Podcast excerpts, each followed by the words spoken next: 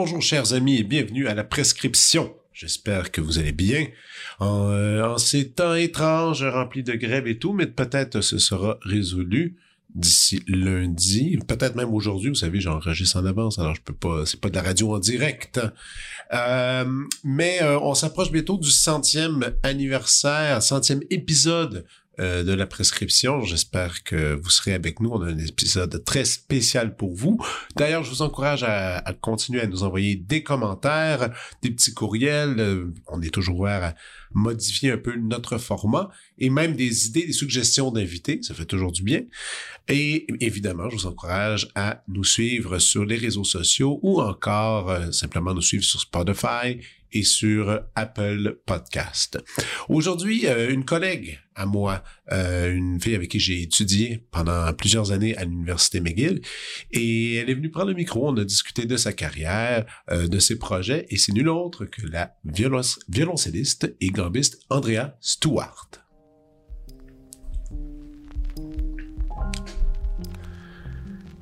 La violoncelliste et gambiste Andrea Stewart est une musicienne et instigatrice artistique polyvalente dont les explorations vont de la performance historique aux sonorités et techniques de la musique d'aujourd'hui.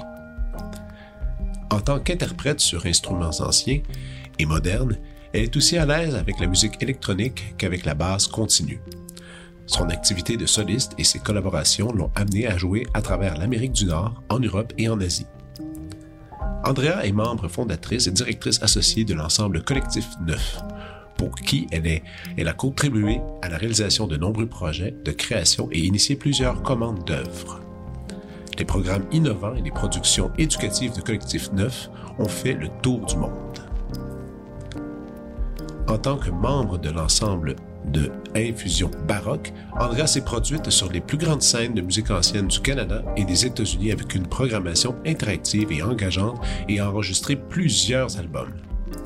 Par le biais du projet Virtuosa, Infusion baroque se consacre à la mise en avant des compositrices et interprètes féminines des périodes baroques et classiques. Andrea est titulaire d'un doctorat et d'une maîtrise en musique de l'Université McGill. Elle joue sur un violoncelle de Nicolas Gagliano MacDonald II de 1824 qui lui est prêté par la Banque d'instruments de musique du Conseil des arts du Canada. Voici ma conversation avec Andrea Stewart.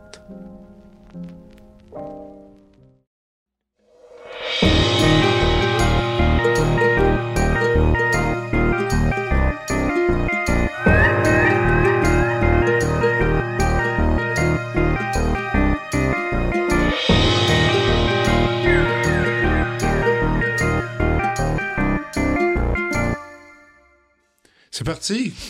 Salut. Salut. Ça va bien? oui, ça va, toi? Oui, euh, je pensais à ça aujourd'hui. Je me demandais, ça fait combien d'années qu'on se connaît, mais ça fait combien d'années que tu es à Montréal, en fait? Ça fait 15 euh, ou 16 ans, depuis 2007. Depuis 2007? Oui. OK, parfait. Donc, et euh, je me souviens encore la première fois qu'on est allé manger ensemble. Je sais pas si tu t'en souviens. C'était à McGill Pizza, qui est en arrière de la faculté de musique tu venais faire ta maîtrise, je pense, c'est ça. Et on est allé parler et, euh, et tu parlais pas un seul mot français encore à, cette époque-là. Je connais les mots, mais je ne les parlais pas. Pas vraiment. Non, non, non. Plus ou moins, c'est ça. J'avais trop peur. T'avais peur? Ah oui, ça te ah faisait peur? Ben, les choses en général me, peur. mais je dois. ça fait plusieurs fois que je cite ton nom comme exemple de personnes qui s'est tellement bien intégré euh, dans la société québécoise. je veux dire, ton français est vraiment, vraiment impressionnant, je devrais dire. Puis je, et je célèbre les gens qui, qui se prêtent, au, je dis au jeu, mais aussi juste de, vivre dans, dans, la société ici, de comprendre les, les termes, la culture et s'intéresser à la langue. Et, moi, je, et, c'est il y a quelques années, on a rejoué ensemble. Ça faisait longtemps qu'on ne s'était pas vu. Et là, tout le coup, on était assis à une table en train de manger. Et là, c'était tout en français. J'étais épaté par tout ça. Et euh, non, tout d'abord, bravo pour ça, parce que je trouve que c'est vraiment cool, parce qu'il y a plein de gens à Montréal qui s'installent et qui font pas l'effort d'apprendre la langue. Et ça, je trouve ça triste, triste en premier, terrifiant. Et euh, mais pas et c'est pas ton cas donc moi je trouve ça vraiment cool t'es un bel exemple je le cite souvent je, te, je, te, je nomme souvent ton nom de quelqu'un qui, qui s'est installé qui a fait ses études et que c'est sûr que pendant les études des fois parfois c'est, c'est difficile de, de, pouvoir apprendre une autre langue alors que tu, tu payes pour venir faire ta spécialisation et les gens viennent à McGill et souvent ils quittent ils retournent dans leur bah, dans leur pays parce que bien des, des, des gens mm-hmm. d'extérieur mais toi, tu t'es installé puis t'as décidé que ça allait devenir euh, ta maison. Donc, c'est quand même très cool. Euh, aussi, je suis content de te rencontrer aujourd'hui parce que je trouve que tu incarnes euh, la, musicienne entrepreneur d'aujourd'hui, un, un, modèle en fait, et un modèle d'entrepreneuriat euh, qui, qui n'est pas vraiment beaucoup enseigné à l'université, je trouve. Parce que souvent, on va, on va apprendre à bien jouer l'instrument. Et souvent, ça va te souvent diriger vers euh, les auditions d'orchestre. Parfois, même pas tout le temps. Mm-hmm. Même des fois, c'est juste ah, félicitations, tu finis un beau récital, tu as ton diplôme, puis après, il faut que tu, euh, comme on dit en français, figure out. Euh, euh qu'est-ce, com, com. Comment, ouais, exactement, comment tu vas vivre, survivre dans, dans, cette, dans cet univers-là. Et toi, tu as créé un paquet de projets. Puis c'est ça, c'est pour ça aussi, entre autres, que je qu'on, discute aujourd'hui. Euh, donc, tu as fait le chemin traditionnel. D'ailleurs, tu viens exactement d'où? Moi, je viens de, euh, de London, Ontario. Oui. Qui... Donc, c'est près de Toronto. Oui. Ville très musicale, mais qui, qui avait un orchestre à l'époque, mais qui n'a plus d'orchestre, ce qui est très triste. Une ville qui est comme un peu industrielle, on pourrait dire un peu. Je sais ça. pas. Euh, ben, ça fait longtemps que j'ai pas vécu. Ben, j'ai pas vécu. Ouais, mais que t'es allé. Ouais. Donc, euh, je comprends pas trop exactement euh, l'esprit de, de, la ben ville oui. maintenant. Ben oui, je comprends. Mais c'est ça, en tout cas, euh, je trouve que ben, il y a beaucoup de gens qui jouent la musique. La musique est importante, mais en même temps, il n'y a pas beaucoup de soutien mm-hmm. pour la musique là-bas. Puis, ben, l'orchestre mais, c'est vraiment dommage. Mais pour toi, quand tu as commencé à apprendre le violoncelle, c'était avec un professeur à London ou tu, tu voyageais pour aller à Toronto? Non, non, c'était à London. Okay. Il y avait plusieurs professeurs de, de violoncelle qui étaient super okay. euh, à London. Désolé, je, je, oh, je bouge beaucoup. Non, il n'y a aucun problème. Regarde, ça. voilà, il n'y a aucun je problème. Je te, je te, fais un peu plus de fil. Voilà, il n'y a pas de problème. C'est ça, donc il y, avait, il y avait beaucoup de choix, en fait. Okay. J'ai commencé là-bas avec une professeure euh, qui a joué dans l'orchestre. Euh, qui a fait aussi, euh, elle, a, elle, est, elle a fait beaucoup de, elle a enseigné la musique, elle a l'enseignement de Suzuki, donc elle a fait ouais. les cours de groupe, les choses comme ça. Il y avait le Kiwanis, le festival de musique pour oui. les jeunes. Euh, donc j'ai étudié avec elle, mais en fait j'ai commencé à l'école. J'ai pas commencé avec les cours privés. Ah ok. J'étais, il y avait deux écoles, euh, comme pas primaires, mais entre primaire et secondaire. OK. Euh, oh, les, comme vous appelez les middle school, ou je sais pas trop. Un peu. Exact, okay. c'est ça, les, comme les middle school. Euh, qui a enseigné, il y avait une qui avait un programme de musique avec du band, euh, les instruments à cuivre et à vent, euh, et peut-être le flûte à bec pour commencer, et l'autre euh, qui avait un programme de musique à cordes qui était très très rare, c'est la seule okay. école là-bas. Donc j'ai commencé à jouer le violoncelle là-bas parce qu'en fait j'ai commencé le violon à trois ans. Ah. Je l'ai détesté. Ouais. Parce que j'ai joué très mal. Je peux comprendre. Mes enfants aiment pas ça. Et on, on essaie de trouver en ce moment quel instrument faire, mais là, on est comme pris un peu avec le violon, là, en ce moment. Peut-être la flûte, on sait pas. C'est compliqué quand même. Tu sais, le violon, c'est c'est un drôle d'instrument, c'est difficile. C'est difficile. Et ça prend du temps à avoir un beau résultat. C'est ça. Donc, c'est pas très encourageant. C'est aigu. aigu. C'est juste à côté de l'oreille. Ouais, ouais, non, non. Donc, si tu ne réussis pas à faire un son, un bon son. Ouais, non, ça peut être agaçant. Ouais. Ça peut être agaçant. Donc, toi, et finalement, tu t'es dirigé au violoncelle à quel âge? Euh, 10 ans. À 10 ans? Oui. OK. Donc, j'ai commencé à l'école euh, dans l'orchestre. OK. Vu que j'avais déjà une, euh, comme une histoire musicale, mm -hmm. J'ai avancé très vite. Je l'ai adoré. OK. Je l'ai adoré tellement. J'ai demandé pour les cours privés à ma maman depuis un an. Elle a dit, si tu continues à me demander après un an, on peut commencer les, ah, les cours privés. Cool. Donc, euh, c'est ça. Moi, j'adorais que, ma fille, que, que, une de mes filles joue du violoncelle. Ça serait tellement le fun. Mais c'est un bel instrument. C'est un bel instrument. Puis, t'es comme, quand, quand tu t'es mis à, bon, justement, à pratiquer, bon, 10 ans, les- le, temps, le temps évolue, tu pratiques, tu t'améliores, vient le temps où tu dois faire, justement, vous, c'est souvent, vous finissez le high school en Ontario, puis après, c'est, c'est tout de suite euh, l'université. Toi, t'étais allé à quel endroit pour l'université? Euh, D'abord à University of Western Ontario, qui s'appelle Oui. Western maintenant. Ils ont changé Oui, je nom. pense qu'ils ont changé le nom, oui, oui. Qui est une Euh, bonne faculté de musique. Il y a beaucoup, beaucoup de gens qui vont là. C'est ça, c'est ça. Mon, mon, euh, mon professeur, euh, Tom Viba, il était super, je, je lui ai adoré. OK. Et en fait, c'est aussi une faculté petite.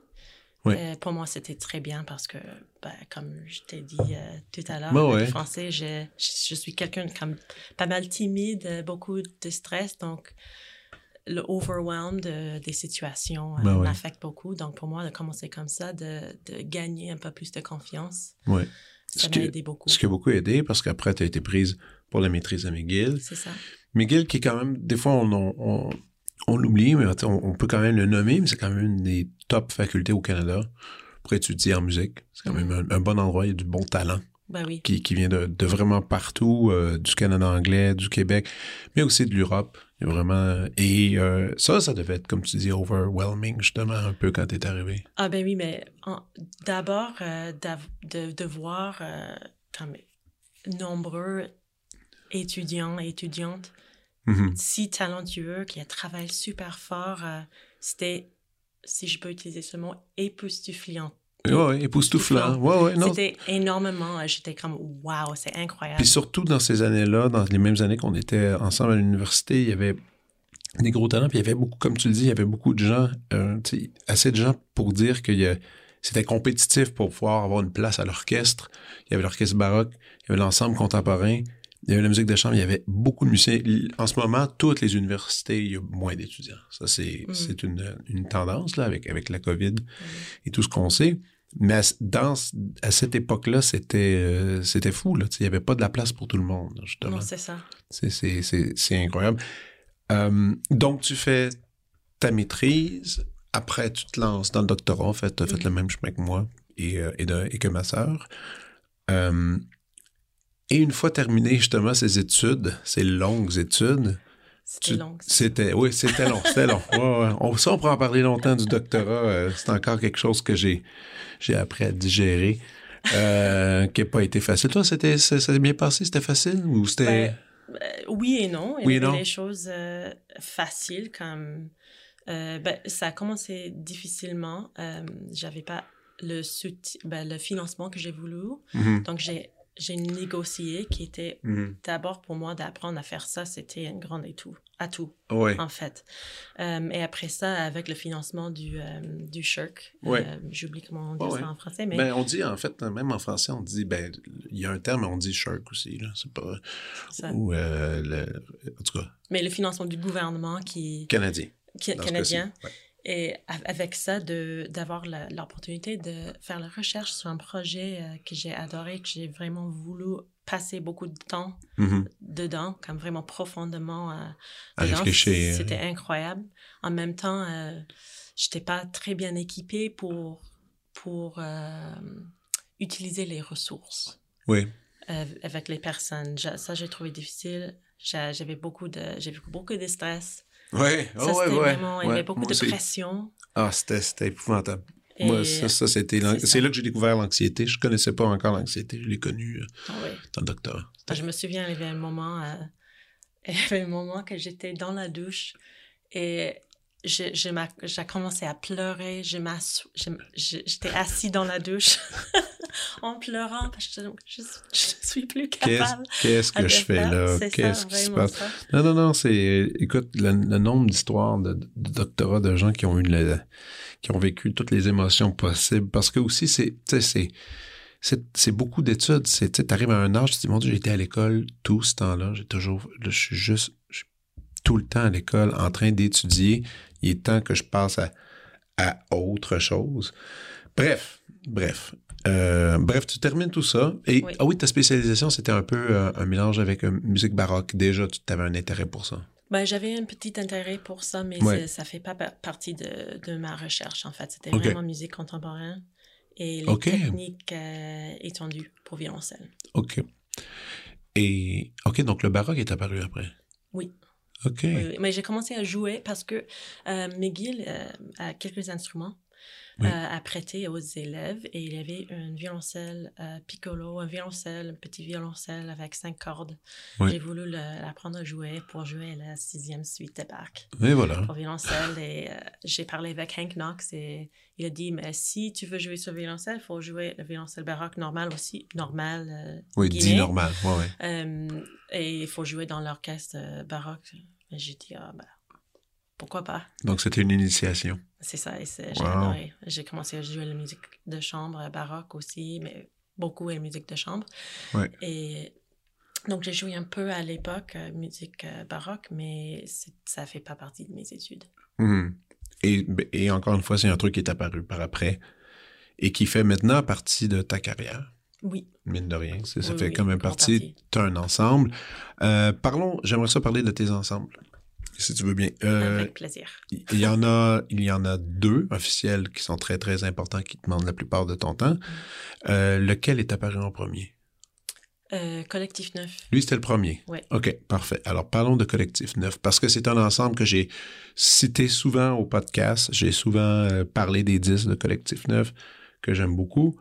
Et, et, mais j'ai jamais compris nécessairement comment l'ensemble s'est formé. Quelle était la, la philosophie. En même temps, la philosophie, je la devine un peu, c'était de, de, de changer, de redéfinir un peu les codes de la musique classique, Mhm. mais ça, on va en parler. Mais toi, l'origine de ce projet, c'était quoi? Ben, en fait, euh, juste avant, euh, on a commencé Collectif Neuf, j'ai joué avec quelques amis euh, et qui, qui, qui fait ses études, leurs études à l'Université de Montréal. Donc, il y avait une, comme un groupe d'amis, une- pas comme un groupe de neuf personnes, mais c'était comme deux personnes qui étaient amies à jouer ensemble, trois autres qui a joué ensemble. Et euh, ils, voulu, ils, ont, ils, ils avaient le, le goût de commencer un ensemble juste pour jouer euh, avec contrebasse. Ça, c'était une grande euh, partie de ça parce qu'il n'y a pas beaucoup de musique de chambre euh, avec contrebasse, ou avant au moins. Ouais, oui. Euh, surtout aujourd'hui, je veux dire, mais en tout cas, euh, c'était juste comme par hasard. euh, ils ont voulu, euh, ils ont, ils ont- il y avait un besoin pour un violoncelliste. Donc, mon ami m'a demandé de, de commencer à jouer avec eux. Ça, ça a bien marché. On a bien joué ensemble. C'était une super gang de personnes, les gens que j'a- j'adore. L'équipe a changé un petit peu de- Depuis? depuis, mais Ouais. Quand même, euh, on a été tous amis aussi. Mais la volonté, c'était vraiment juste de, tout simplement de jouer la musique qu'on a aimé beaucoup. Mhm. La musique avec, on a passé beaucoup de temps dans nos vies, mais dans les endroits où on a voulu passer du temps les week-ends, les fins de semaine. OK. Donc, c'était pas si compliqué, en fait. C'était pas vraiment de casser les codes euh, au début. Au début. C'était Ouais. vraiment comme on, on veut jouer cette musique, mais on ne veut pas être tout le temps euh, dans les salles de concert. Donc, Mhm. on a joué à. euh, Au début, c'était les lieux qui étaient plus C'est ça. attachants d'essayer de dire, euh, justement, vous avez fait, ben, il n'y a pas si longtemps, vous avez fait une série de concerts au Bain Mathieu, Ouais. entre autres. Ça, c'est comme une c'est un cool endroit de, où est-ce qu'il n'y a pas nécessairement tant de musique classique. Donc, déjà, c'est Non, comme... mais plus en plus. Mais de plus en plus, là, Oui. je sais ça, mais c'est- un exemple d'endroit. Quel autre endroit vous aviez fait? Ben, on a commencé à Divan Orange. Au Divan Orange, Ouais. feu Divan Orange qui Ouais. n'existe plus maintenant. Casa Obscura. Casa Obscura. Puis euh, au Rialto, mais ça, c'était un, un- un partenaire, mais OK. c'est ça, c'était un peu plus grand euh, que nous à l'époque. euh, mais, mais il était très gentil avec nous. Mais c'était vraiment comme on a joué les petites pièces. Euh, pas toujours à neuf à l'époque, mais c'était vraiment juste pour jouer les choses le fun. Euh, Mhm. la musique de la musique classique qui qui pas rock un petit peu mais qui groove un petit peu. Oui. Euh, on a Et, joué- et des combinaisons de répertoire aussi que vous faisiez. C'est pas juste dire, oh là, on va faire juste du Haydn c'est aujourd'hui. ça. Vous mélangez les styles. C'est ça. On mélangeait les styles. C'était toujours les choses petites. Jamais comme une gros, un œuvre complet de quand même 20 minutes, euh, Mhm. 40 minutes. C'était souvent euh, les petits morceaux comme 3 minutes, euh, Ouais. les petits mouvements. Oui. Et c'est un peu encore ça. Pourquoi que vous avez des pièces encore longues, mais vous mélangez encore beaucoup tout ça? C'est ça, c'est ça. On a changé euh, depuis 2020. On a commencé à faire des concepts un peu différents. Euh, parce que ben, il faut changer euh, dans la vie. Ben oui, ben oui, non, non, non, c'est certain. se développer. mais c'est vrai que même si on, on, joue les œuvres plus complètes, comme récemment La Mer, oui. par exemple, au concert, euh, on, ne, on, ne, joue jamais comme l'œuvre complète tout ensemble. Souvent, on met les autres pièces euh, entre, entre, les, entre les deux. Entre les deux, c'est ça. Vous jouez encore par cœur tout le temps? Non. OK. Il y avait une, je me souviens, je me souviens un, concert en particulier que j'avais vu où vous jouiez par cœur. Oui. Je me disais, wow. Parce que jouer par cœur en band, c'est pas si pire si t'es premier violon, parce que t'as souvent la mélodie. Mais quand t'es violoncelle, quand t'es Ben, alto, alto, c'est bizarre, disons. Ouais. Mais, vous avez- mais je me- je m'étais dit après, je sais pas pourquoi je m'étais gardé en tête, je me suis dit, ah ouais, ok, ça c'est le c'est le groupe de musique classique qui joue par cœur. Comme un peu, il y avait un, un quatuor à l'époque qui faisait ça, le quatuor italiano, il jouait tout par cœur, tout, tout, tout. Jusqu'au jour où il y a eu, euh, il y a eu euh, une bavure dans un concert, puis là, depuis, après, ils ont arrêté, ils ont, ils ont remis les, ils ont remis les parties, mais ils jouaient des, des, des quatuors de Beethoven par cœur. Ça, c'est impressionnant. Ouais, j'aurais aimé ça voir ça, quand même. Mais, moi euh, aussi, moi aussi. C'est c'est ouais. vraiment le fun. Mais il y a les gens, ça- tout- chaque personne est un peu différente. Pour les gens, ils sont plus, il y a plus de liberté sans partition. Pour les Ouais. autres, c'est l'inverse. Ouais, je sais, c'est vraiment, comme- ça dépend. Ben, comme Alexandre Tarot, le soliste, que- qui se fait reprocher constamment de, de faire les concertos avec la partition. Fait, il fait tous ses concerts avec partition. Lui a décidé que c'était comme ça. Parce que ça lui créait un- une grande anxiété, mais il joue magnifiquement bien. Mhm, mhm. C'est juste que sa partition. Donc, il y a des gens qui critiquent ça. Bon, Bon, je, pense que de plus en plus, on va en avoir des partitions sur des lutrins. C'est pas, euh, c'est pas non plus la fin du monde. là. Non, mais vrai, c'est vraiment la, la performance, l'atmosphère euh, qu'on crée sur scène. C'est Ouais. Ben, c'est vrai qu'avec les grands lutrins, par exemple, c'est pas Oui. super beau, Non. mais Non, esthétiquement, je suis d'accord. Mais euh, en tout cas, je sais pas pour toi, même pas. Moi, la quantité de musique que je dois apprendre dans l'année, c'est comme mon disque dur euh, personnel, mental, dans ma tête, il est plein. là. Donc, apprendre une pièce par cœur, pas que c'est difficile, ça se fait, c'est juste que ça demande un peu plus de temps, étant donné que j'ai tellement de projets que ça. ça devient, ça devient épuisant un peu. Là.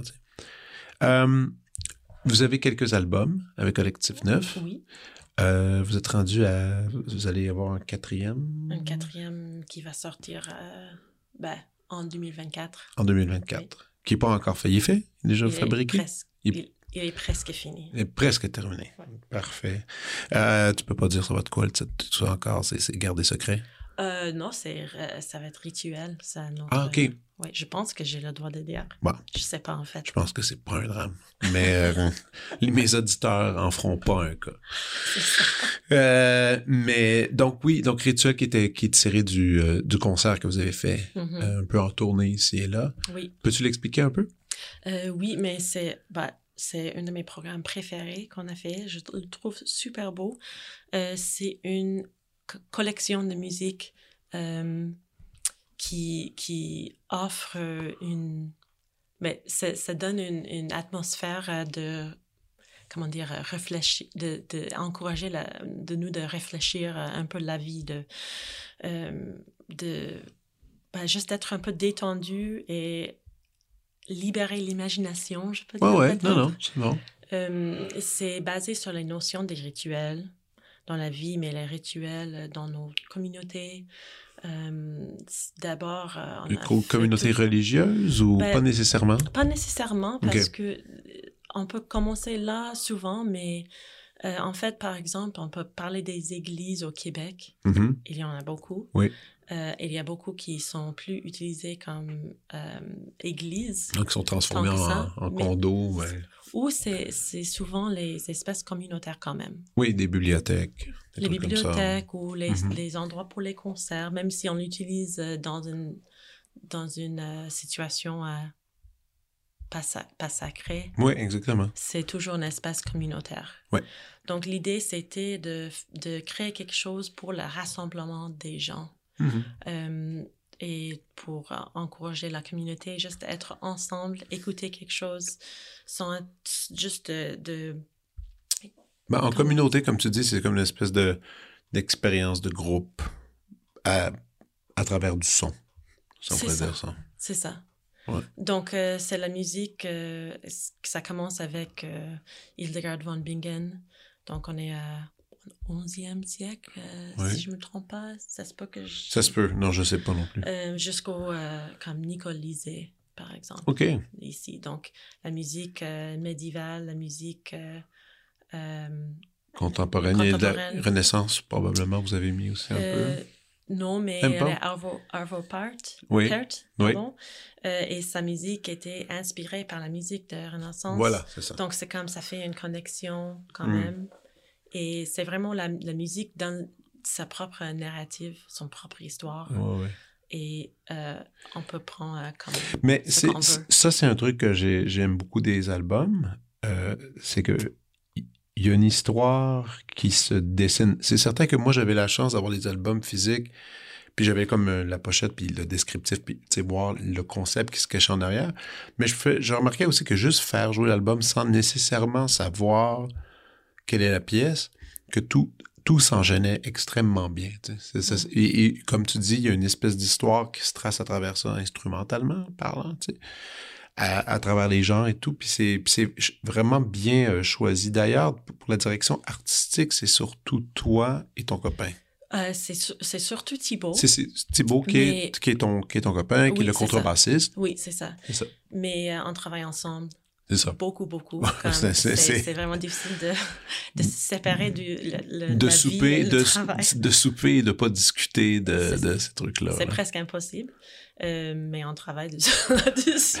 C'est bon, ça. mais c'est ça, on, on- on parle beaucoup de, des détails, Mhm. euh, de tous les concepts, tout le temps. Donc, c'est- ils ont toujours euh, en travail, en fait, Ouais, ces ouais. concepts aussi, Puis, toujours euh, en développement. Puis ce que j'aime, c'est que tu sens vraiment la, la, la réflexion. C'est pas une poutine de, de n'importe quoi. C'est, bien choisi pour le répertoire. tu sais. Puis ça, oui, c'est- merci. puis ça, ça, c'est, cool là, de le voir. Puis tu sais, je l'ai dit pour quelqu'un qui connaît la musique comme moi, Mm. donc je peux vraiment le noter. Puis ce qui est le fun, c'est que quand c'est bien choisi, même quelqu'un qui connaît pas vraiment nécessairement ça va apprécier l'expérience parce que justement, tout se, tout se connecte euh, magnifiquement. Vous avez fait beaucoup de tournées aussi euh, en- aux États-Unis, en Europe aussi, je pense. Euh, Non, pas plus- beaucoup en plus aux États-Unis. En Asie. En Asie. euh, c'est ça, en- aux États-Unis, Mexique. On a joué un peu en Europe, mais pas tant que ça. C'est très cool parce que vous êtes, vous est êtes- super chanceux. c'est vraiment, ça, ça, ça se passe bien. Il y a de la, souvent, il y a de la mise en scène aussi. Il y a de la,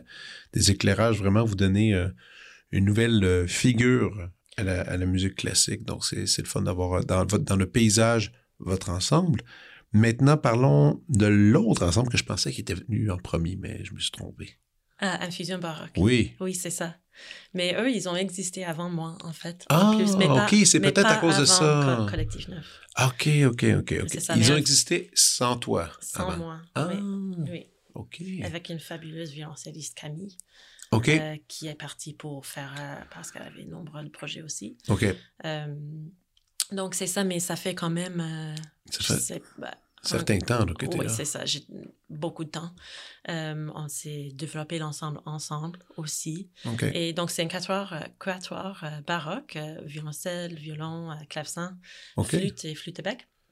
Et euh, d'abord, euh, en fait, le- l'idée de, de l'ensemble était aussi de créer quelque chose euh, qui combine certains aspects, aspects d'art, d'autres choses comme la peinture, les histoires comme storytelling un petit peu, Mhm. euh, les choses comme ça. Même une, une- comment dire, un murder mystery soirée, comme une soirée de meurtre. euh, Vous avez fait ça? on a fait ça, oui. OK. On a fait deux, c'est super le fun. Mon Oui. Dieu, OK, vous avez Oui. les costumes, il y avait une histoire, il y avait du théâtre. Pas de, pas de, ben, de- maintenant, un peu de costume, un peu de théâtre. OK. Euh, nous, on est musiciennes d'abord. Ah, donc, oui, euh, oui, c'est oui, le défi, c'est le grand défi, mais c'est le fun quand même. Puis, on a fait mais vraiment le jeu. Comme, quand on a fait à Montréal, c'était vraiment le jeu. On a des cartes. euh, OK. Le, le, le public jou- joue le jeu. OK. avec la musique. Puis ça marchait bien? Super bien. Ah ouais, les gens ont bien répondu à, Oui, oui, oui. à- à l'idée. Oui, super, super bien euh, répondu. Oui, ils adorent ça. C'est très drôle, aussi. ça. Oui. Mais oui, parlons de la musique plutôt. Ben, la musique, euh, on a commencé avec euh, ben, les choses un peu typiques. Mhm. euh, de la musique baroque, il y a beaucoup de choses, même les choses cachées, euh, les, les compositeurs cachés qu'on ne connaît pas. Mhm. Euh, on a adoré trouver la musique qui était pas très connue, Mhm. euh, découvrir le- les idées, les choses. Mais après un certain temps, euh, on s'est confronté avec euh, l'idée de notre fémininité. Parce- ben, confronté, je dis. Confronté. Parce que euh, c'était ben, c'était pas nous qui euh, confrontés mais les gens étaient, Oui, les gens étaient confrontés avec le fait qu'on était quatre femmes Ouais. qui a joué la musique ensemble. Et éventuellement on a, on a décidé de prendre ça en main et de mettre ça plus dans notre identité. Et on a commencé à trouver plus des compositrices de l'époque, la musique qui était inspirée par les femmes, les interprètes de l'époque, euh, leur Mais musique. quand tu dis inspiré, donc des, des hommes qui écrivaient pour ces femmes-là, mais des compositrices, il y, en ça, il y en avait, deux choses. il y en avait pas tant non plus. Ou c'est difficile à trouver, je présume? Au début, c'était difficile à trouver, OK. mais au début, on a pensé, on, on va faire un concert de musique écrite par les femmes. Finalement, on avait ben trop de musique. Ah, wow, OK. Donc, on a fait une, euh, une, euh, une saison OK. avec Oui, ça, je m'en rappelle. Ça, Et je après rappelle. ça, on avait tellement toujours trop de musique. Donc, on a fait un album, un double album. Et Mais cette trouve- musique-là, vous la trouviez euh, justement dans les espèces de, de, de bibliothèques nationales, euh, des espèces de microfilms, des, des partitions rares ou c'était quand même des partitions euh, relativement accessibles? relativement accessible. Ah oui, Quand OK. même. Euh, parfois, ça, Ben, tu ben, vois, il y a des choses difficiles à trouver quand même. OK, OK. Mais euh, ben, il, il faut le recherche. Comme il faut, on ne peut pas juste. euh, il n'y a pas comme une. ouais, peut-être maintenant, il y a beaucoup de gens qui font ce recherche maintenant. C'est génial. Ouais. Euh, mais c'est vrai qu'il faut avoir un peu de connaissance de Ouais. d'autres compositeurs. Et après ça, on trouve les noms et on fait la recherche pour leur musique, pour trouver d'autres choses. Parfois, maintenant, je trouve qu'il faut, quand je cherche d'autres d'autres musiques, d'autres partitions, il faut que je demande à quelqu'un pour avoir accès parce que parfois on ne peut pas le trouver. Euh, mais il y a des choses qu'on peut, on euh, c'est sur l'internet. Oui, mais ça demeure quand même quelque chose de compliqué. Parce que je vais te donner un exemple. Moi, il y a dernièrement, je faisais des recherches pour me trouver du répertoire pour euh, alto et piano, contemporain canadien. J'étais juste curieux. Alors, tu sais, j'ai dit, je vais- je- donc le premier, le premier geste, c'est d'aller au Centre de musique canadienne, qui est un, un lieu de référence. Mhm. Puis je les ai appelés, ils sont très courtois, très gentils. Puis je les ai dit, pouvez-vous me sortir tout ce que vous êtes? Mais absolument tout. tu sais. Puis puis j'essayais de trouver, je voulais comme euh, créer un espèce de programme euh, paritaire, tu sais, autant de gars que de filles. Mhm. Et finalement, c'était très difficile à, à- à créer. Il y avait encore plus de- d'hommes que, que de femmes compositrices, du, mo- du moins au centre C'est ça. au centre de, Ben oui. au centre. Après, j'ai des discussions avec d'autres gens qui me disent, oh non, non, mais est-ce que tu as regardé telle, telle, telle compositrice? Je fais, ben, elle n'était pas mentionnée. Ouais, mais ils sont pas inscrits au centre de musique. Je fais, ah, OK. Ben là, donc, a- donc des fois, on pense qu'on on a un lieu où qu'on peut tout trouver. Finalement, des fois, c'est plus compliqué que ça. Des Ben fois, oui, c'est- un peu, un peu, un peu partout. C'est surtout par les discussions avec les gens qu'on va trouver du répertoire. C'est ce que j'ai, en tout cas, c'est ce que moi j'ai vécu comme expérience. C'est- plus en discutant, Mhm. parce que c'est pas tout le monde qui veut s'inscrire à un centre euh, où est-ce qu'on peut tout déposer. Pour ce qui est des femmes, est-ce que il existe aujourd'hui, ça doit, ça doit commencer à exister des sites euh, dédiés au répertoire féminin? Oui, OK. oui. Euh, Est-ce que tu en connais un, tu peux te dire, parce que sûrement qu'il y a des gens peut-être qui sont curieux de faire des recherches, est-ce que c'est quoi le bon site, justement? euh, ben, pour moi, en ce moment, il y a un site, ben, comme une label presque, euh, étiquette qui s'appelle euh, la boîte à pépi- pépites. La, la boîte à pépites. Oui. Et je pense que le, le site web, peut-être c'est comme Elle compose. Composer. Je sais plus Oh, exactement. je, je vais trouver, c'est correct. C'est ça, la boîte Je suis juste curieux. Vas-y. euh, C'était euh, c'est un travail d'une violoncelliste française, OK. Héloïse euh, Lusati. Euh, oui, je vois. OK. La boîte à pépites, c'est ils exactement. ont fait énormément de travail depuis euh, les dernières trois ans, les derniers trois ans, quelque Ok. chose comme ça. Ils ont trouvé beaucoup de musique, ils ont fait beaucoup d'enregistrements, beaucoup de vidéos. Wow. Euh, donc, moi, souvent, c'est vrai que c'est pas une recherche euh, comme si on veut juste trouver du répertoire euh, qui est écrit par les hommes blancs, Mhm. on peut juste chercher le répertoire. Et parfois, on va manquer les choses, c'est sûr. Oui. Mais on peut toujours trouver beaucoup de répertoire cool qu'on veut jouer. Ouais. Pour les autres choses, c'est un travail plus long, je trouve. OK. C'est comme un travail continu. Un peu comme un travail collaboratif aussi, ouais, comme tu as dit. Euh, c'est quelque chose qui prend plus longtemps parce qu'il n'y a, a pas comme une chose euh, à, à- à- à regarder. À regarder, non, c'est ça. Mais je suis vraiment impressionné. Il y a vraiment beaucoup de stock. Il y a Beaucoup. beaucoup, là. Tu sais, tu peux passer pas mal d'heures à fouiller là-dedans, là. C'est ça. Donc, parfois, c'est, quand je Wow. commence à rechercher les choses, Ouais, ouais, ouais, non, c'est ça, c'est ça. Tu te... je, je me trouve dans un trou, je me trouve dans un trou euh, noir depuis euh, Donc, bah, il y, a des, journée. il y a des ressources. Il y a encore beaucoup, comme les pièces que vous avez enregistrées dans votre, euh, votre album double. Euh, Est-ce que c'était des pièces qui avaient, qui avaient été déjà endisquées auparavant ou c'était beaucoup des premières? Bonne question. Même ça, c'est difficile à savoir. Euh, ben, je pense qu'on peut savoir, mais peut-être c'est pas moi qui sais, en fait. Non, mais même moi, mais parce que moi, souvent, mais, puis des fois, on peut pas nécessairement savoir parce que c'est pas tous les, les albums qui sont répertoriés justement sur euh, Sp- Spotify, iTunes. Il y en a, il y a des disques qui sont encore juste physiques. Ils sont, ils ont pas été euh, Mhm. mis en fichier digital. Donc, euh, il y avait les choses qui étaient déjà enregistrées. Par contre, euh, nous, comme qui jouons sur les instruments d'époque, plusieurs de ces, ces œuvres n'étaient pas jouées, euh, enregistrées sur les, sur les instruments OK, sur les instruments modernes. Donc, il y a, c'est ça. Donc, il y a, peut-être ça, ça va être une interprétation différente quand même. Il y a d'autres choses qui étaient peut-être pas enregistrées, d'autres qui étaient déjà enregistrées.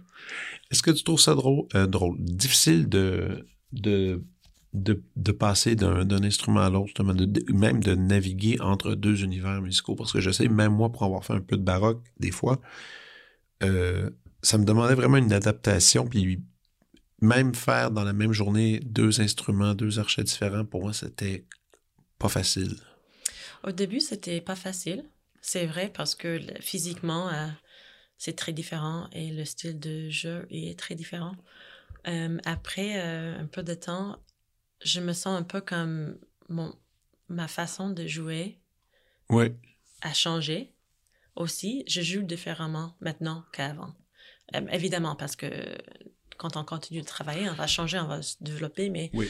euh, je trouve que la façon que je joue la musique euh, moderne, disons, Mhm. euh, sur le violoncelle moderne, euh, je ne joue pas dans la même façon que j'ai joué avant. Donc, j'ai trouvé une autre façon qui est un peu... C'est pas hybride non plus, mais la façon que je tiens l'instrument, la façon Ouais. que je joue, la façon que j'en- j'envisage le son, juste mon imagination de comment je veux jouer, comment je veux entendre la musique quand c'est moi qui crée le son, ça, ça évalue, évolue, évolué. Évoluer, ouais. Donc, Euh, donc, c'est- complémentaire, quelque ça. part. Donc maintenant, c'est sûr que c'est différent. Je préfère commencer avec le violoncelle baroque dans une journée et finir avec l'autre. C'est ça. Mais, parfois, c'est l'inverse aussi. C'est ça, mais ça ne dérange plus. OK. Physiquement, c'est comme la tension avec les cordes et et les, les pas les ampoules, le, Ouais, le, le bout des doigts. Là, Le bout des doigts. Ouais, ouais, ouais. Parfois, si je joue comme violoncelle baroque pour et pas l'autre violoncelle pour deux semaines et je- change, euh, c'est un peu difficile. C'est plus difficile sur l'instrument moderne. Euh, Parce que la tension des cordes est juste la élevée. tension. Juste la tension est, est difficile. Ouais, et c'est surtout vrai pour les violoncelles. Je veux dire, pour nous, oui, quand même, faut faire attention. Faut, faut, faut, faut être prudent. Parce que la main peut devenir molle un peu, puis elle a moins de Mm. définition, parce que justement, t'as pas besoin de peser si fort. Mais c'est vrai qu'en instrument moderne, ça demande une certaine, euh, une certaine force physique. Ouais. Mais en même temps, l'autre violoncelle avec les cordes en boyau, avec la, juste le, le comment c'est fait l'instrument baroque, il y a beaucoup de choses qui est beaucoup plus difficile Ben à oui. faire. Donc, c'est comme.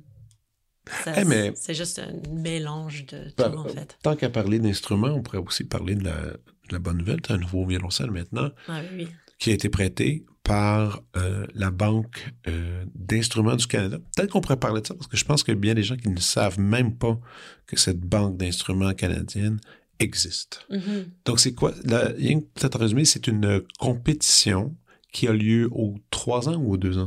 Oh, trois ans. Aux trois ans. Mhm. Une compétition instrumentale dans laquelle on peut. Des, des, des professionnels peuvent s'inscrire. Euh, je crois que pour cette dite compétition, vous avez, il y a un dossier à donner, vous devez jouer. C'est ça. La musique, c'était quand même un petit récital, je présume. Euh, c'est ça. Ben, peut-être, euh, j'ai oublié maintenant, mais peut-être 30, euh, 30 minutes de 30 musique, minutes. quelque chose comme ça. 30 minutes de musique. C'est Et après, il y a une sélection euh, pour des violonistes et des violoncellistes. Ah, ça, tu parles de, de, concours. c'est ça. En fait, c'est, oui, c'était peut-être 20 minutes de musique et une entrevue. Et une entrevue, c'est Ouais, ça. c'est ça. Et l'idée de, de, de cette banque d'instruments, c'était, bref, c'est une immense collection que le Canada possède. Ce sont des instruments qui valent euh, très cher et qui sont historiques, on pourrait dire Mhm. aussi, parce qu'ils ont des fois 150 ans, même certains instruments 200, 250 ans. Il y a des, il y a des Stradivarius à travers tout ça, Galliano. Il y, a- il y a- il y en a, il y en a vraiment une, une belle sorte, une Mhm. belle quantité. Et, vous, et après, par un, par un système de de ce cas, si vous êtes choisi, après, il y a un système de vote ou je présume de placement pour Mhm. décider euh, qui a le droit d'aller choisir euh, en premier l'instrument. Et après, là, après, vous pouvez essayer l'instrument et dire Ah, je vais prendre celui-ci. Puis vous avez l'instrument pour trois ans. C'est ça, exactement. C'est quand même cool. C'est quand même cool. Tu peux-tu nommer c'est le- lequel tu as? Euh, oui, donc euh, mon violoncelle, c'est euh, de 1824. Donc, il va célébrer son, sa fête cette année. 200. Euh, c'est ça, 200. Donc, 200 ans. C'est donc assez- c'est, euh, impressionnant. Ouais, c'est euh, euh, ben, Nicolas Galliano, de- euh, deuxième Deuxième. Euh, violoncelle. Et il est tellement beau. D'abord, il a une histoire, même pas son histoire de 200 ans, mais une histoire au Québec que j'adore, qui était déjà... Mais je pense que ce violoncelle était euh, donné à, à la Banque d'instruments du, du Conseil euh, Arts. euh, des arts du Canada euh, au début de, du, du banque d'instruments. Ça fait tellement longtemps qu'il il a et c'était joué déjà par euh, deux violoncellistes du Québec euh, que je, je respecte beaucoup. OK. Soit Chloé Dominguez et aussi à Montréal et Benoît Loisel à, à Québec. Donc, c'est l'instrument qu'ils ont eu C'est ça. dans le passé. Donc, ils ont déjà joué cet instrument que, que je trouve tellement cool. Que Oui. je, comme je continue. Est-ce que, est que, justement, quand on prend l'instrument ben, que tu as choisi, est-ce que tu as accès à une liste de tous les gens qui ont pu, qui ont, qui ont joué sur cet instrument à on peut travers regarder ça l'histoire? sur Internet. Wow! Mais il y a les histoires différentes sur euh, chaque euh, instrument. OK. Euh, parfois, c'est parce parfois c'est donné pour un certain temps par une euh, quelqu'un mécène privé. Peut-être Ok. ils vont le donner à quelqu'un d'autre après. Donc, on n'a pas comme les grosses histoires sur tous les instruments, mais celui-ci, il avait une petite histoire quand même. Je trouve l'idée bonne. C'est cool de se faire prêter un instrument comme ça. Mm. Ce que je trouve moins le fun, c'est quand un jour, il faut le redonner. Ouais, c'est ça. Et que là, mais t'as déjà un bon violoncelle à la base. Moi, je t'ai déjà entendu jouer avec ton violoncelle, un très bel instrument. Mais ça va pas créer une future déprime un peu? Ben, honnêtement, Fred, je dois dire que la, la, semaine où j'ai fait mon, mon audition pour cet instrument, Oui. j'avais aussi, ben, tout le monde avait le droit de passer une heure au luthier, OK. essayer tous les instruments. Parce que quand tu choisis ton instrument, tu as comme 20 minutes. Et si tu es un violoniste, par exemple, tu as 16 ou 17 instruments, t'as plus de temps. c'est ça, il faut savoir d'abord, il faut avoir ton liste, ta liste à toi de le placement de ces instruments. OK. Donc, euh, j'ai passé une heure. euh, C'était comme la meilleure heure euh, de l'année pour moi. C'était incroyable de jouer sur six instruments si beaux. J'ai appris beaucoup, juste le fait de les essayer, même les Stradivarius, que j'ai, j'ai entendu que c'est vraiment difficile à jouer, mais c'était magique. OK. C'était magique, le son. Je, je, me, je me sentis comme une autre musicienne. J'étais plus moi, j'étais quelqu'un d'autre Wow. qui était capable de créer ces sons. sur ces instruments. Et une fois que j'ai commencé à jouer sur cet instrument qui était dans mes, mes, mes tops, en fait, euh, c'est intéressant parce que chaque personne a les placements différents parce que les, les instruments différents parlent différemment à chaque à chacun. Ah oui, est vraiment. incroyable. Mais quand j'ai commencé à jouer sur cet instrument, il y avait les choses que, dont je travaille de mon jeu depuis 15 ans. Et je, comme, ah, je ne suis pas capable de jouer cette note comme je veux, comme j'entends dans ma tête. Mhm. Et avec un autre violoncelle, j'étais capable. Ouais. Donc, j'étais comme, ah, peut-être c'est. J'aime l'idée de toujours penser que c'est moi, moi je suis capable de faire ces changements. Si je peux imaginer un son je- et je travaille fort, je suis capable de créer la chose que je veux créer. C'est pas nécessairement vrai Ouais. parce qu'on a les outils, on- il faut utiliser les outils. Faut dire qu'est-ce qu'on a. oui, oui. C'est ça. Puis on est humaine aussi, on n'est pas super euh, superhero Non, non. non plus. Donc, euh, mais c'était vraiment, j'ai appris, j'ai déjà appris beaucoup. Ça fait juste quelques mois. J'ai déjà appris beaucoup. Même ça, ça élargit mon imagination. Et ça, c'est pour moi, je pense, c'est le, le plus important quand on fait de la musique. Ben. Si on joue avec les autres, c'est vraiment d'avoir une palette euh, Ouais. de couleurs, de textures, des idées, euh, une palette large, profonde. D'avoir beaucoup d'imagination parce que si on ne peut pas imaginer le son, on ne peut pas créer le son. Non, c'est vrai. C'est euh, entièrement vrai. Ça a déjà changé euh, comment je pense euh, certaines pièces de musique. Euh, j'ai commencé à créer des idées d'autres projets dans ma tête juste parce que j'ai ce violoncelle, des choses que peut-être je j'avais pas envie de faire parce que c'est ça, moi je, je suis vraiment chambriste, je joue vraiment la musique de chambre. J'aime pas euh, jouer toute seule, ça me plaît pas. Donc, le solo-solo, c'est pas trop ton truc? Pas trop, mais en même temps. Les euh, immenses orchestres symphoniques non plus. c'est pas- parce que j'ai j'ai trop de j'ai trop d'opinions peut-être euh, donc euh, Oui, je comprends, je comprends. Ben, moi, j'en fais de l'orchestre, mais tu sais, j'en fais, j'en fais pas trop, là. J'en fais un genre, j'ai, j'ai mes petits trucs à Laval, puis c'est cool. Puis c'est sûr que juste faire ça, j'admire ceux qui le font. ben Moi- oui. Mais moi aussi, j'ai beaucoup d'opinions, évidemment. C'est ça, mais j'aime, j'adore être dans la machine. Ça, c'est incroyable de jouer. Cette, la musique est incroyable, les symphonies, les gros. Oui, oui. Être dans la grande machine, j'adore, mais en même temps, euh, j'ai les choses à dire. euh, Ouais, ouais, t'as d'autres choses à faire. Dire. Ouais, c'est ça, à dire. j'ai pas le droit de le faire là-bas, donc je fais dans euh, autre situation. Exactement. Mais Puis- c'est ça, le, le violoncelle, c'est sûr que ça va être difficile de le redonner, mais ça a déjà donné plus à moi.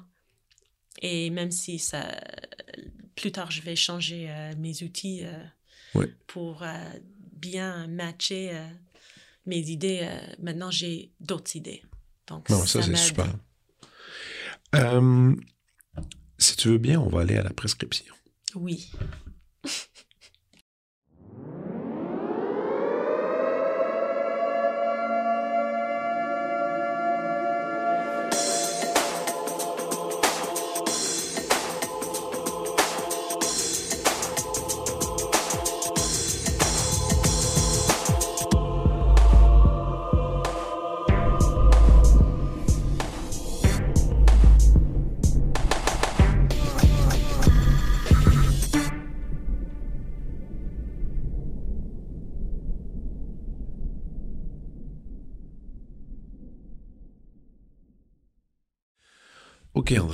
Alors, c'est l'heure importante. C'est le moment important à la prescription. Et puis là, je vois un papier écrit à la main avec une belle main d'écriture. T'as pris ça au sérieux? Il y en a des fois qui c'est juste dans la tête. Il y en a d'autres qui, qui sont stressés parce qu'ils sont pas trop certains de comprendre. Mais toi, ça a l'air bien, ça a l'air bien, bien établi. Alors, je t'écoute. Donc, d'abord, ça, j'ai trouvé stressant parce que Yes. pour moi, la prescription comme ça, j'adore écouter la prescription, disons, Ouais. des autres personnes parce que ça me donne les choses à lire, à écou- écouter, à voir. Mais pour moi, c'est toujours très privé. Ouais. Ah, OK, privé. Ben, je, je, je lis beaucoup. Ben, j'adore lire les Ok. livres, les romans. Euh, mais je, ne- je ne parle beaucoup de, de ça, en fait. Donc, je dis ah, mais comment est-ce que je peux partager euh, ces choses? euh, euh, donc, j'espère que je donne honneur à, à ces œuvres. Mais en tout cas, Ah, c'est bon. euh, j'ai un peu de... Mais tu sais que pour moi aussi, à travers ça, quand les gens arrivent avec leurs suggestions, j'ai toujours l'impression de les connaître mieux à la fin, même si on, là, on a discuté de plein de trucs que je trouve super intéressant, ta façon de voir ça, la façon de, de voir la musique, de pratiquer euh, ton art. Mais quand les gens parlent de leur goût, de ce qu'ils aiment, qui n'est pas relié au boulot, je trouve que c'est ultra révélateur. Mm. C'est un peu comme dire euh, j'aime pas du ketchup dans mon burger. Ça, ça dit beaucoup de choses sur quelqu'un. C'est vrai, hein? Non, mais c'est des petits indices comme ça. J'aime ça. vrai, je Puis je trouve, et surtout quand c'est quand ton cœur parle d'une œuvre, de quelque chose qui te, qui te fait vibrer ou qui te fait triper, ben, tu sais, c'est- non, je trouve, je trouve, je trouve qu'il y a une intimité qui se dévoile. Donc oui, tu vas te dévoiler à l'instant. C'est ça. Donc, euh, peut-être je commence avec quelque chose qui est un peu. C'est comme à la fois livre, à la fois enre- enregistrement. OK, OK. C'est un livre de, qui s'appelle, ben, un petit livre avec comme cinq ou six CD dedans, OK. qui s'appelle Cello Stories. C'est une histoire du violoncelle au euh, 17e et 18e siècle, avec la musique euh, jouée par euh, euh, Bruno vi- violoncelliste euh, français, euh, violoncelliste baroque. Il joue beaucoup de violoncelles différents parce qu'en fait, le violoncelle n'était pas juste un violoncelle à l'époque. Non, non, c'est ça. Et euh, avec son ensemble, les, les basses réunies. Moi, je Euh, connais, je connais pas du tout. Lui, il est incroyable. Il est une de mes, mes interprètes préférés. Je trouve ce qu'il fait, il fait et comme ça me touche dans le cœur. Vraiment. Ça, donc, cette, cette euh, collection de musique, euh, il y a comme du Frescobaldi, euh, Geminiani, du Bach, euh, beaucoup de choses différentes OK. avec instruments différents. Euh, je pense que si tu commences à écouter, tu vas, ça va fondre le corps tout de suite. Et, et ça vi- et c'est accompagné d'un livre qui explique un peu justement ses œuvres, un peu, un peu la ça. démarche. Donc, le livre, euh, donc souvent, on a comme un livret dans les CD comme ça, mais c'est vraiment un livre. OK. Et c'est écrit dans trois langues, euh, allemand, an- anglais et français. OK. Et le texte est de Mark van Schwieswick. Van Schwie... Van Schwieswick. Son nom est un peu difficile pour moi de prononcer. Ah, puis pour moi aussi. pratiquer. Euh, mais lui, il est comme un acad- euh, scholar, leading scholar dans, du mot du violoncelle, l'histoire du violoncelle. OK. C'est vraiment, lui, il est super intéressant. Il a beaucoup de choses à dire.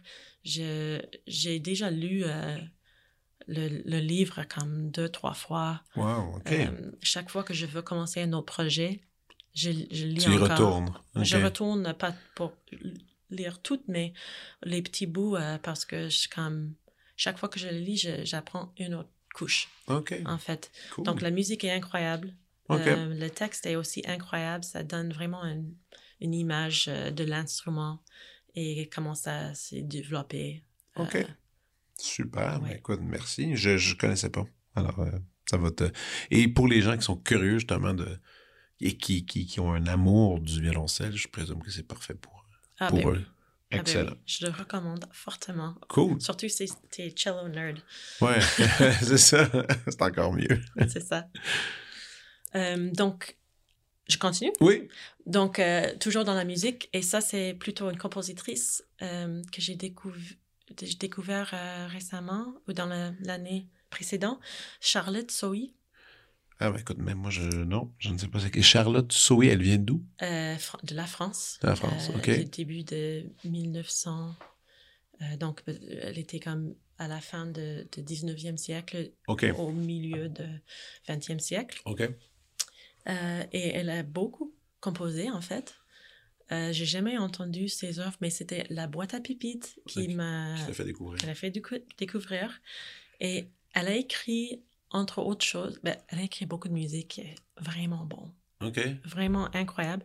Et euh, une de ses quatre... c'est impressionniste un peu? Est-ce qu'elle va avec l'air du temps ou est plus romantique? Euh, Moi, je dis comme entre, entre impressionniste et romantique. OK. Est vraiment cheval euh, avec le siècle.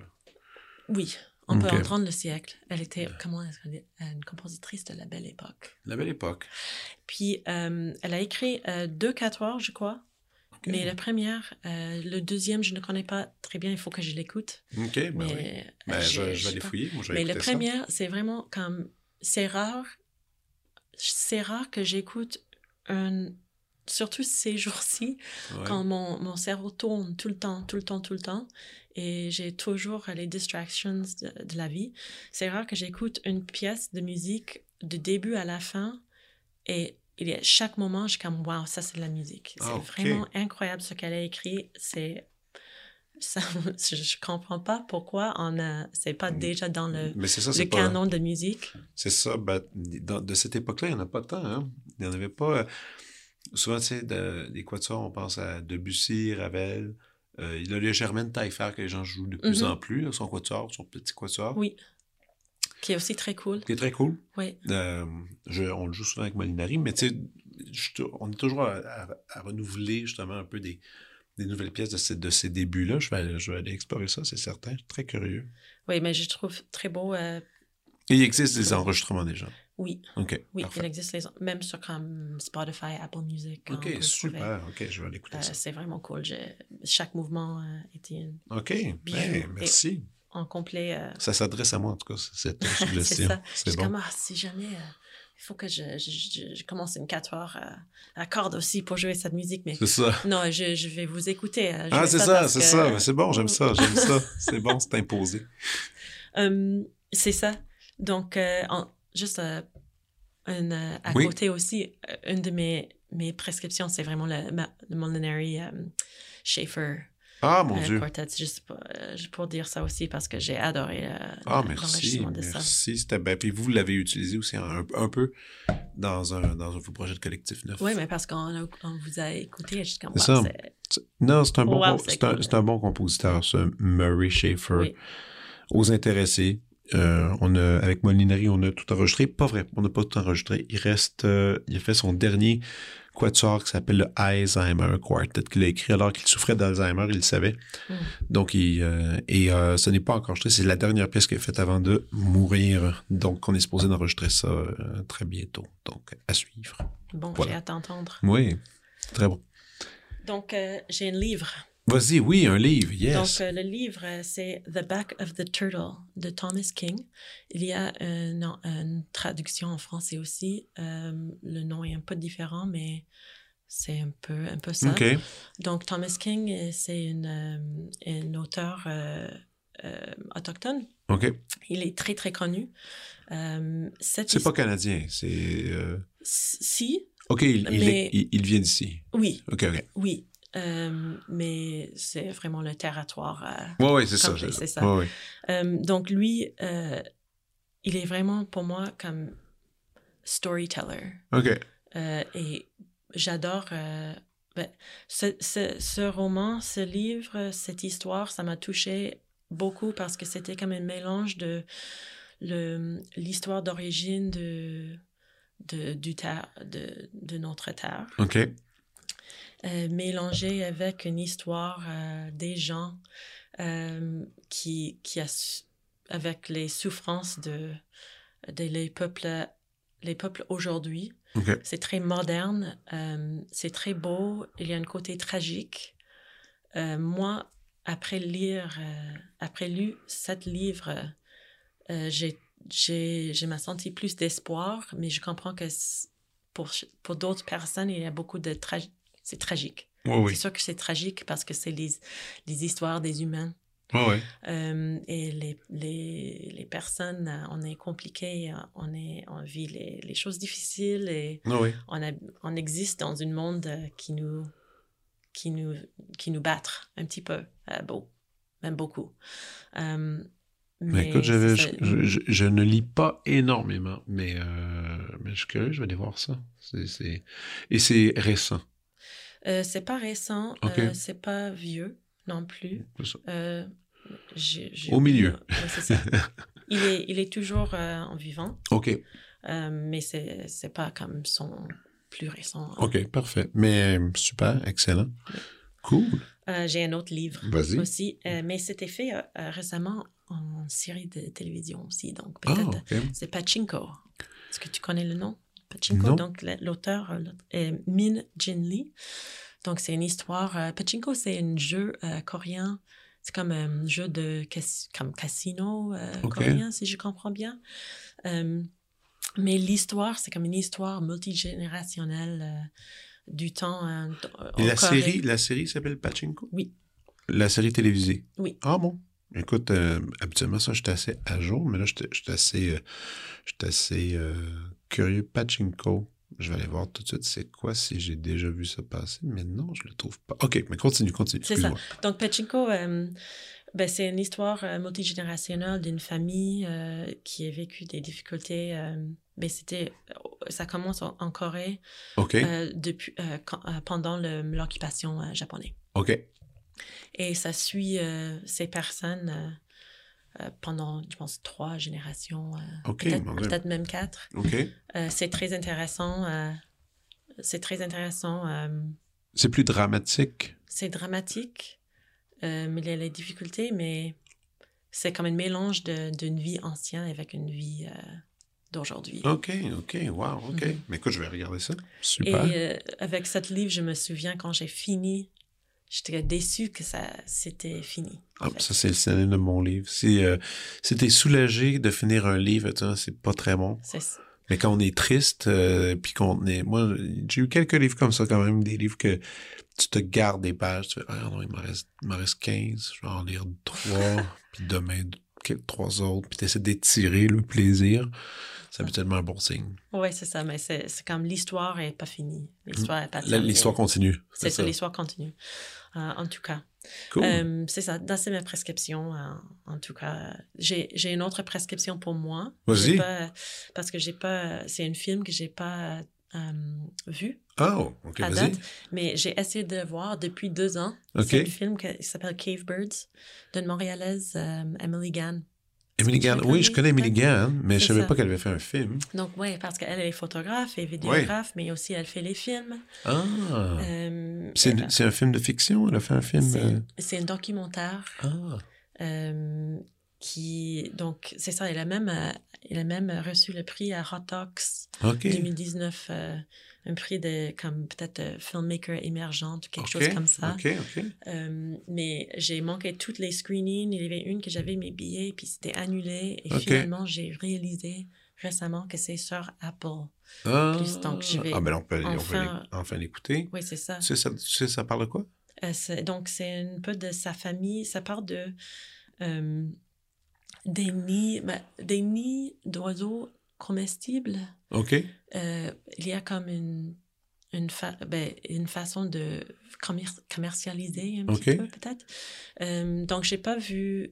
J'ai juste vu le, le teaser OK, OK, du film. Et j'ai lu de ce qui, se- ben, ce qui se passe, mais c'est vraiment comme ça part de migration, ça part de les traditions, ça part de c'est Amélie qui suit euh, son, son père pendant que lui Émilie, elle est encore de quelle origine? J'oublie toujours. euh, Je ne sais pas. ben, je pense que son père est euh, chinois malais- malaisien Ah oui, c'est ça. Cana- ça. Canadien. Canadien, c'est ça. Voilà. donc euh, Donc, elle repart, elle va à travers, euh, je présume, c'est ça, c'est euh, sa famille, tout ça, tout en ayant un sujet parallèle, justement, qui doit être les. les... ça mais donc, je, je pense écoute- qu'elle va là pour pour lui accompagner pendant que lui construit Ah, ok, ok, ok.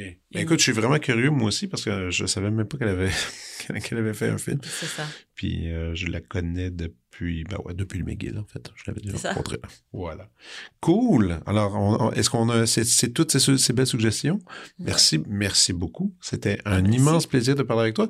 Euh, je rappelle aux gens d'aller sur le site de Collectif Neuf ou encore Infusion Baroque, aller sur les plateformes pour écouter euh, ces albums. Tu ne serais pas déçu. Est-ce qu'il y a d'autres choses tant qu'à faire que tu veux plugger, des concerts, des trucs qui s'en viennent? Non, pas nécessairement. Bon, ben, On peut Oui, s'abattre. en fait, oui, parce Oui, que ben, si les gens à Toronto, euh, à la fin du mois, un collectif neuf à faire rituel euh, Ah, à George Weston Recital Hall, ça va Parfait. être super beau avec danseuse euh, Giasson. ah, bon. ben, Donc, ça va être vraiment cool. Et sinon, à Montréal, à à Fusion Baroque, on fait un concert euh, avec Jean-Willy Kuntz OK. à, à l'orgue le 1er décembre. Bref, suivez Collectif Neuf et Infusion Baroque. Et voilà. Merci beaucoup. Merci à À toi. bientôt.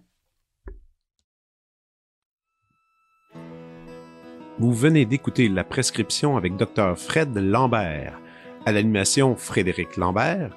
Réalisation, montage, recherche et bons conseils, Olivier Chamberlain. Au logo, Joël Vaudreuil. La musique, le groupe Crab. Jérôme Minière, Philippe B., Ben Guillaume Beaulieu et Vincent Vertefeuille. Merci d'avoir été à l'écoute et à bientôt.